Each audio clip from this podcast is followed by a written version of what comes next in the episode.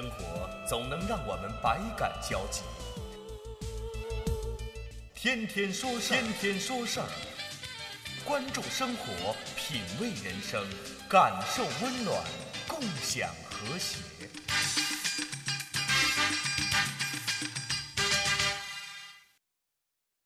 半点之后，欢迎各位继续来关注早八点天天说事儿节目。周一回头看，上个星期有一个新闻出现在我们面前的时候，我们要向这些人群致以敬意。七十七岁的河南农业大学的教授，他叫王泽林，他将八千两百零八万的科研转化资金全部都捐给了学校，希望用它来建设实验室。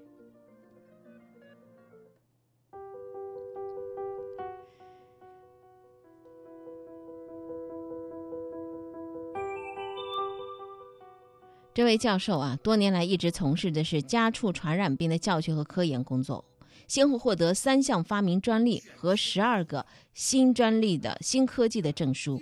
他谈到自己的三条经验：坚持就是胜利，你必须实干。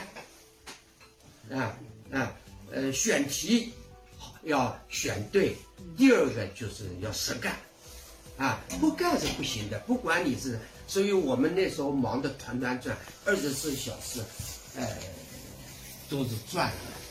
当时农大还没有完全开放了，像我们这样看病还有点收益的，啊，呃，买买药买药，学校还不读了嘛，啊，要干，所以我们就是自己来干。第三个就是要坚持，啊，坚持就是胜利。你现在他们好多老师都还在研究，继续走我这条路。但是我要真心希望他们要坚持下去。另外一个我也讲了，我们从小我们这一代是苦过来，看到老百姓到处都很欢欣鼓舞，对我也是一种激励，我也感到无比的幸福。啊，我们国家确实，我们怎么在这么一种情况下能够再做点贡献？啊，看到我们确实是国家富强起来，很高兴。你的故事我在听，好故事带来好传播，天天说事儿。周一回头看，上个星期呢，有一些话语和事情决断也引起我们的特别关注。按照惯例，万达集团每年的一月十六号左右是要召开年会了。那么到时候呢，王健林要做大概是呃一个半小时左右的工作报告，也会献上几首歌。今年的年会还有十天就要召开了，估计他正忙着写报告，但这份报告很可能会成为秘密报告，不会公开了。因为在去年一月份的年会上，他特意的强调，工作报告就不要向外发了。原因呢有两个：第一个，集团不是上市公司，没有对外发表的义务；第二个，用他自己的话来讲，发了之后对我的压力大不大呀？我在写的时候觉得有些话不合适，还得把它给划掉。现在很多人就为了吸引眼球，整得血乎乎的写，糊垃圾的大标题出来，整天盯着我们。王健林的工作报告不好写，去年一年，呃，他的儿子王思聪上了 N 次的热搜，都是因为限额消费的事儿。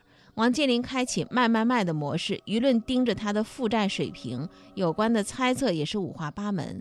那么这一年，王家的舆论主调呢是中性偏负性的。那么在这种形势之下，报告要是公开，很可能是揭了盖子，捅了娄子。不过呢，即便是想做一个秘密报告，盖子还是揭开了一点点，而且呢是他主动揭开的。二零二零年刚刚过去五天，万达就有两条新闻。第一条是关于万达广场的，万达广场属于万达商管的重要。资产，而万达商管用王健林的话来说是万达的核心企业。说我什么企业都能丢，这个是不能丢的。他的计划是万达广场从二零一九年开始，每年至少开五十个。二零一九年万达广场实际开了四十三个，距离最低的小目标还差七个。第二条呢是关于体育的，新年第一天，万达集团就在官网上说自己不想做冤大头了。事情是这样的，大连呢有一个足球俱乐部叫大连一方，俱乐部的股东呢是大连一方集团，但是，一八年年初呢，大连一方集团不再给俱乐部注资了，而万达公告所讲，经过大连市研究决定，由大连市足协托管一方足球俱乐部。双方并签订了托管协议，而这个时候离中超联赛开赛不到两周时间了。大梁市主要领导呢专程到了万达集团，提出呢由万达集团先行支付一方足球俱乐部当年所需要的资金，承诺二零一八年内协调解决大连足球发展的若干问题，其中包括一方足球俱乐部被司法冻结的账户、股权转让以及一方前任股东历史遗留的巨额债务问题。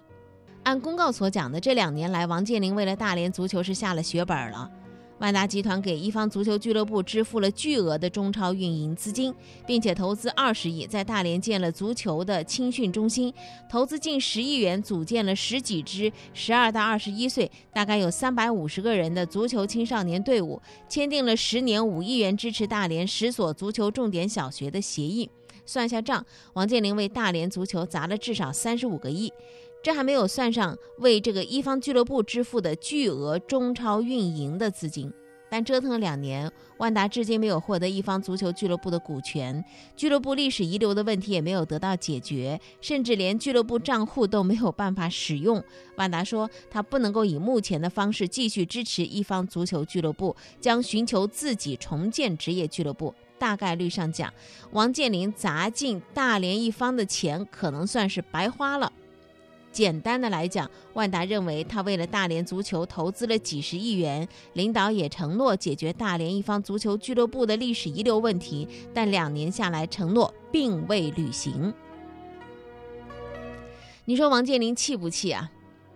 王健林知名的生气发火有两次，一个是去年秋天，因为万达商管的几个干部的腐败问题，他非常生气，发表了半个小时的讲话。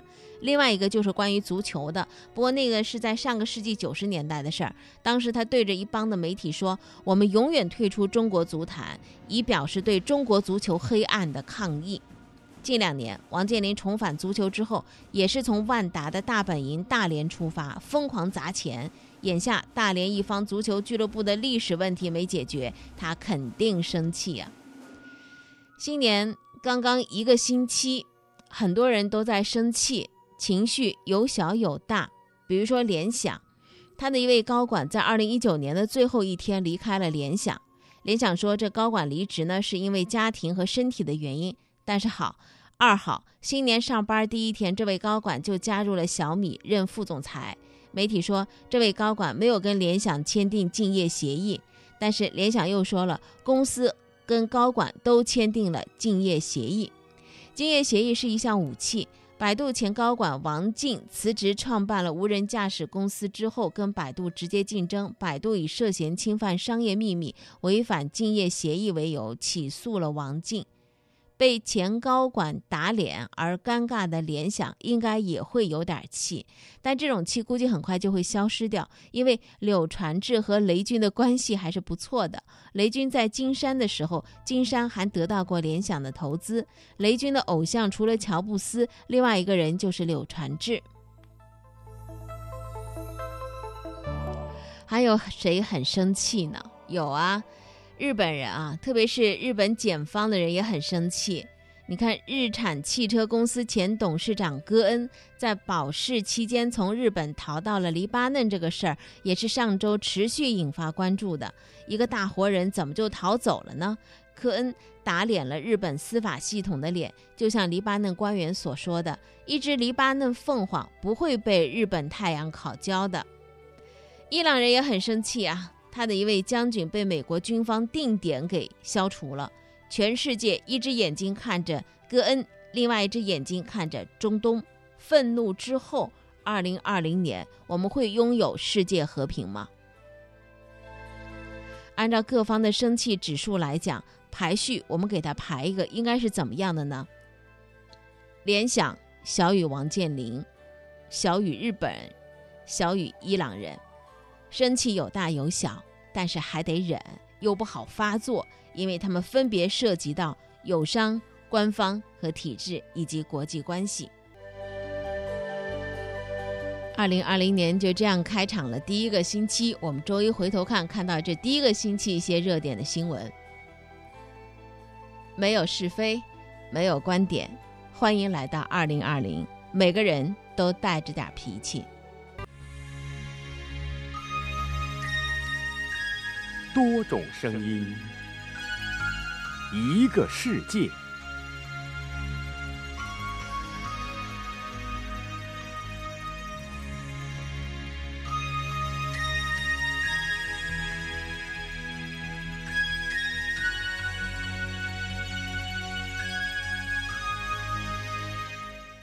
最后，我们一起来进入今天的声音单元。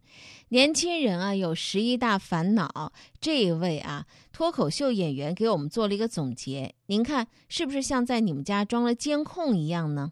第一，除了应该睡觉的时间，其他时间都想睡觉。第二，我喜欢的人不喜欢我，我不喜欢的人也不喜欢我。第三，租房的羡慕买房的，买房的后悔没早点买房。第四。别说减肥了，光不长胖已经耗费了全部精力。第五，世界这么大，但没钱去看看。第六，早饭吃什么？午饭吃什么？晚饭吃什么？第七，衣服已经多的没有地方放，但还是没衣服穿。第八，朋友圈没人点赞，微博没人转发。第九，过去总以为世界末日离自己很远，现在才发现手机没电就是世界末日。第十。洗完澡发现地上的头发比头上的还多。第十一，我若安好，老板就让我周末去加班。啊，多么痛的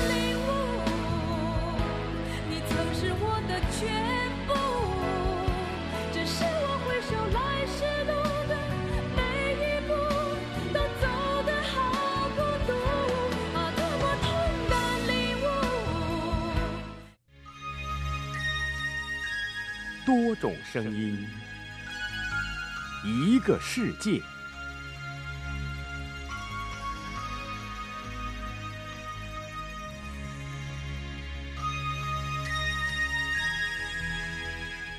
喜马拉雅的“听说事儿吧”，我们会分享更多的一些音频的内容。您可以在喜马拉雅的 App 上头呢，呃，输入“听说事儿吧”，然后呢就可以找到这个号啊，关注。了解到更多的一些音频内容的分享。另外，在宁波是我们宁波广播的一个 app，周一回头看的内容呢，会在在宁波上头的这个音频专栏当中，同样跟大家及时的上传和分享。声音单元的最后，我们要来说说多年以前的老电影，有着人性的光环和情感的，而且更具有中国人的那种情感表露的特质。比如说《牧马人》，谢晋导演的《牧马人》，重新回头看，只是时间给予它的价值。今天声音单元的最后。我们就选择《牧马人》其中的一个片段和大家来分享。嗯，李俊，厂部通知，叫你到政治处去一下。哎，吃完了饭你就去吧啊。什么事啊？呃，我也说不清楚，反正是好事儿。在这吃饭吧。哎呀，不了。嗯，哎，你去找那个董主任啊。啊。什么事？管他什么事儿，先吃饭。我不吃了。你这个人呐，你怕什么？咱们一没偷人家，二没抢人家，现在不是四人帮的时候，想那个什么就是什么。现在的党中央让人民说话。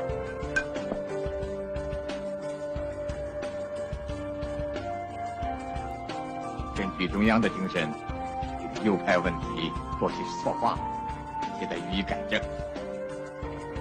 考虑到你老家也没有人了。给你安排到牧场小学教书，另外补助五百块钱，待会儿你到财务科去领吧。啊，表令就在隔壁老潘那里，明天就到学校报到。还有什么困难再来找我吧。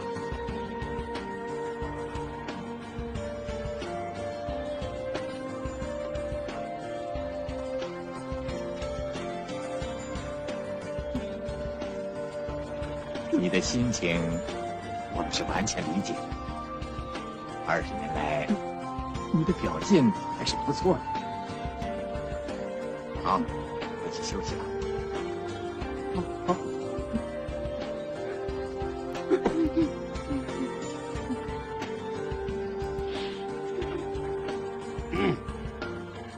去跟你们同学说说，徐老师明天就要到你们那儿上课当老师了。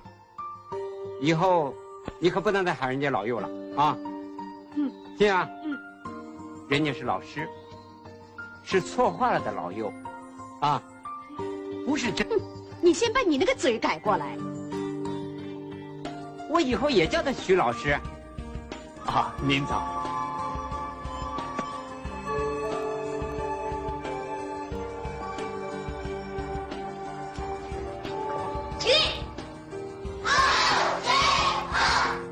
同学们好。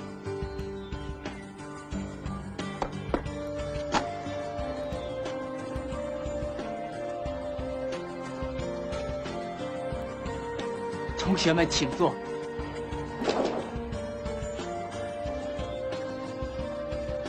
我同学们都认识。我讲不好。今天我们讲第一课，题目是。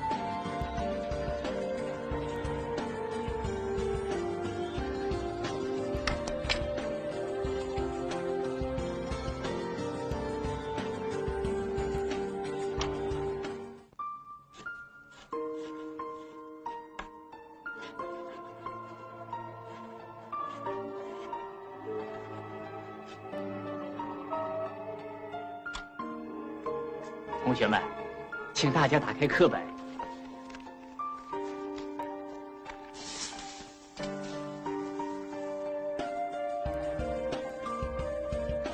邻居啊，啊，听我们小哥说，你的课讲的好极了。哪里？那可不，这些年，光咱们亲眼见他，就读过多少书。那倒是。我早就说过，这有文化的人不叫干文化的事儿，净往咱们马圈里塞。我们这群穷哥们儿这辈子完了，可这些孩子都交给你了。对，明军，咱们总算一块放马这么多年。我这个小孙子，你要好好教他，该打就打，该说就说。你放心吧，我会教好他们。哟，你们都在呀？回来了。啊，他回来了。哎哎。秀芝啊，你给徐老师做什么好吃的？做什么好吃的？炒蘑菇，家乡带来的四川腊肉。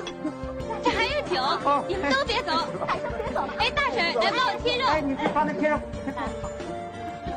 秀芝啊，你还真得请我喝一杯呢。徐老师不光改正了，现在还是国家教师啊。我不管教师不教师，在我眼里，他还是许灵君。他就是当上官儿，我也不稀罕；再放二十年马，我也不嫌弃。反正我觉得他不反党反社会主义。我从结婚的那天起就给他改正了，不是现在。好，你改正有什么用？你改正也不能给他补五百块钱呢。我把心都扒给他了，比钱贵重。这是啊，我们选取的老电影《牧马人》当中的一个片段。这电影是很有意思的，就如同，嗯，电影《最好的时光》里头有句台词说的那样：所有时光都是被辜负、被浪费之后，才能够从记忆里把某一段拎出来，然后拍拍上面沉积的灰尘，感叹它是最好的时光。志趣相投者的狂欢，听说事儿是对这种生活的赞同。